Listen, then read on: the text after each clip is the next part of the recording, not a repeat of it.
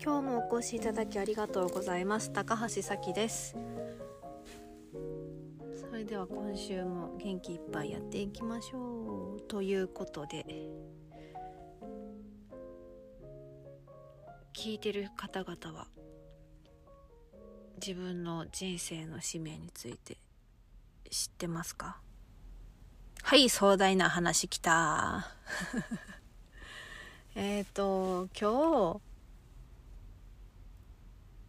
そういう話になって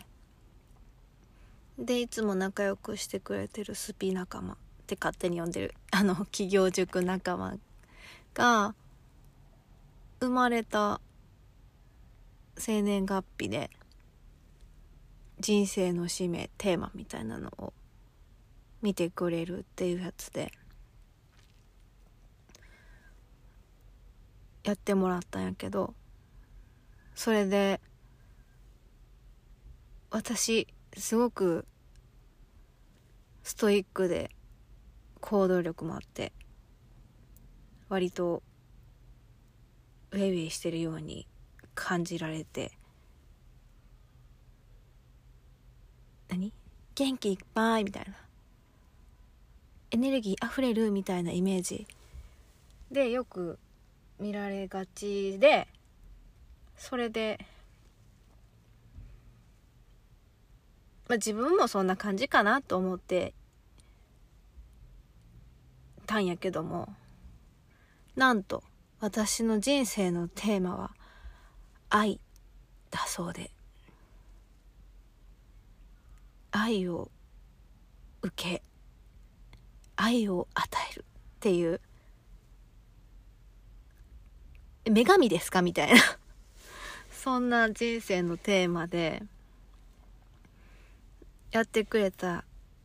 方も「え意外!」みたいな感じで言ってくれててなんかそういう人ってなかなかそもそもいてないらしくってレアな存在って言っててで前世とかもあのその巫女さんとかシスターとかとか言っててそういえば私あの過去世の瞑想で割とそういうのサクッと入ってしまうタイプやから過去世の瞑想をした時に来たビジョンがあのもともと孤児で。あそうそう。時代はイギリスの産業革命。でもともと孤児で修道院に預けられて。でその修道所はなんかその何？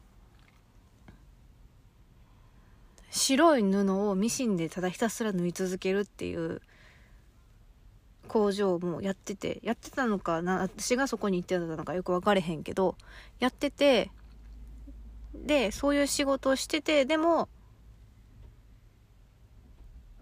障害は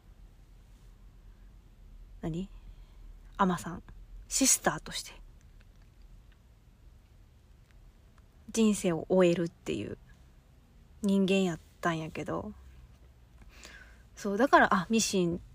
ってめっちゃ得意なんやなとか好きなんやなとか使い方全然分からへんのになんか使い方分かってんなみたいな。そうミシンに関したらそんな感じで。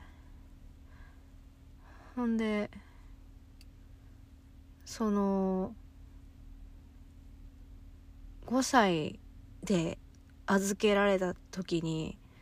そのお母さんと離れるっていうのがものすごく辛くって。もうそこの場面でブエーってもうこの自分自身が泣いて泣きすぎてもう気になりすぎて瞑想から覚めるみたいな。で親の愛わからない愛されていない存在みたいな過去世の記憶が今にも受け継がれているというまあ信じるか信じないかはあなた次第ですけども。そういうのがあってでああやっぱり過去から引き継いできたものってあるんやなってか魂に乗っかってきてるものってあるんやなと思って今年今年じゃない 違う違う違う今回の人生で本当に解消しないといけない部分っていうか解消する部分ってこの愛自分に対して愛してる自分自身が自分に対して愛してるっていう自己愛と他者から愛されてるっていう自信とそして受けた愛を送るっていうのが私の壮大なテーマになっているんやなと思ってて。でなんかそれ聞いたことあるなと思って。そういえばと思って私が13年前のクリスマスに夫とお揃いで買ったネックレスがあってペンダントトップの部分があのー、シーリングほら招待状とかをローで封するシーリングのタイプでまあシルバーのやつなんやけど。あれ一個一個いろんなテーマがあって15種類あるやつでその中で夫が私に選んでくれたやつがあってそれが翻訳するやつ翻訳したやつ見たら愛を受け愛を与えるっていう意味を持ってるやつでもうこのシンクロニシティに驚きましたっていう。そうテーマはずっと自分の中で握りしめてたっていう。何この小説ですかみたいな。小説書こうかなみたいな。それで稼ぐというよりも世界平和っていう部分にフォーカスした方がいいよって言われて。ああなるほどねと思って。まあ基本的に私の壮大なビジョンは好きな仕事で人生豊かに。その豊かになった豊かな人生を送っている人が増えれば楽しみとかワクワクで地球の底力がグンって上がるんじゃないのかなっていう思ってるからまあ世界平和なんやけどなんかわざわざ起業じゃなくてもいいのかなとか思い始めてうわまた瞑想しそうみたいな。いやでも起業は楽しいから続けるけど。結局ねえ難しいよね。稼ぐというよりも。っていう。そういうのってほんででもう一つ面白いこと言ってたのがこの愛をテーマに持って生まれた人ってなんか昔からそういう役割あってみたいな神様と交信する人みたいなことを言ってていや神様と交信してるわと思っていつもは皆さんありがとうみたいなとか思いつつそういえば昔その霊媒師さんみたいな感じの占いに行った時に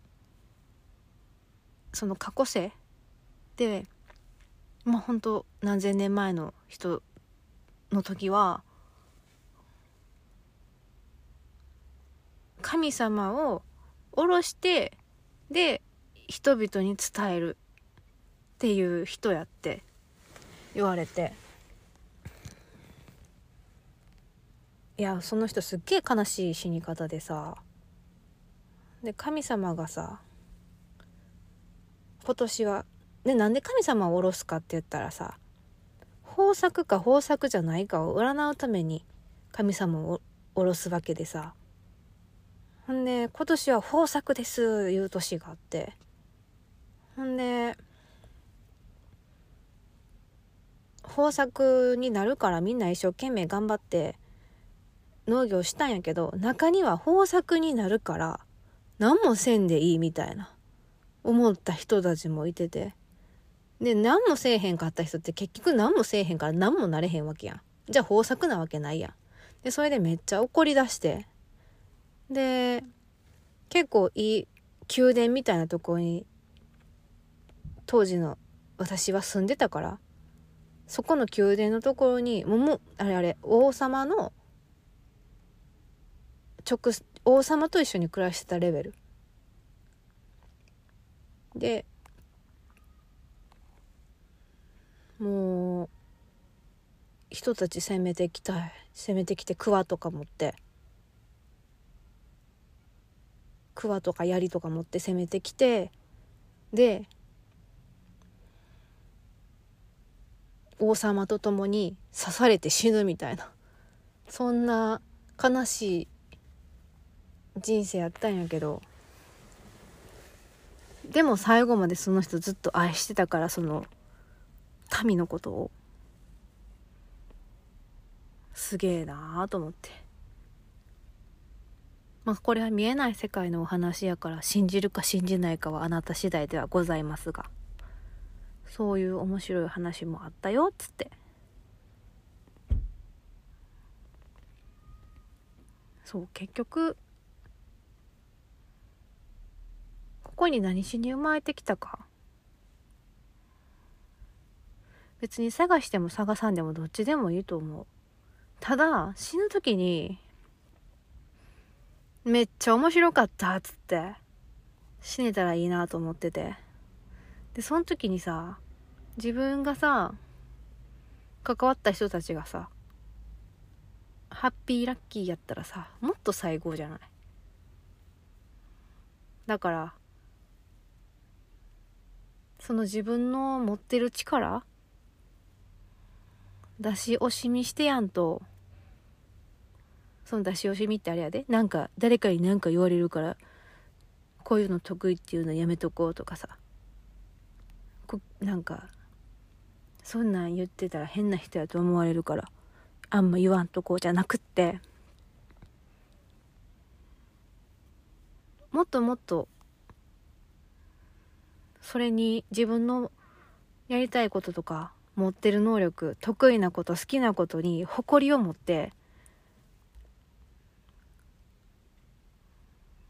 生きていける世界が作れたら最高やなと思ってる。そんな感じで今日は締めさせていただきたいと思います。そうその生年月日の占いのやつ1年に1回今ちょうど多分募集してると思うからもし興味ある人連絡ください。あのどの方かお教えしますのでではお付き合いいただきありがとうございました。じゃあねまたね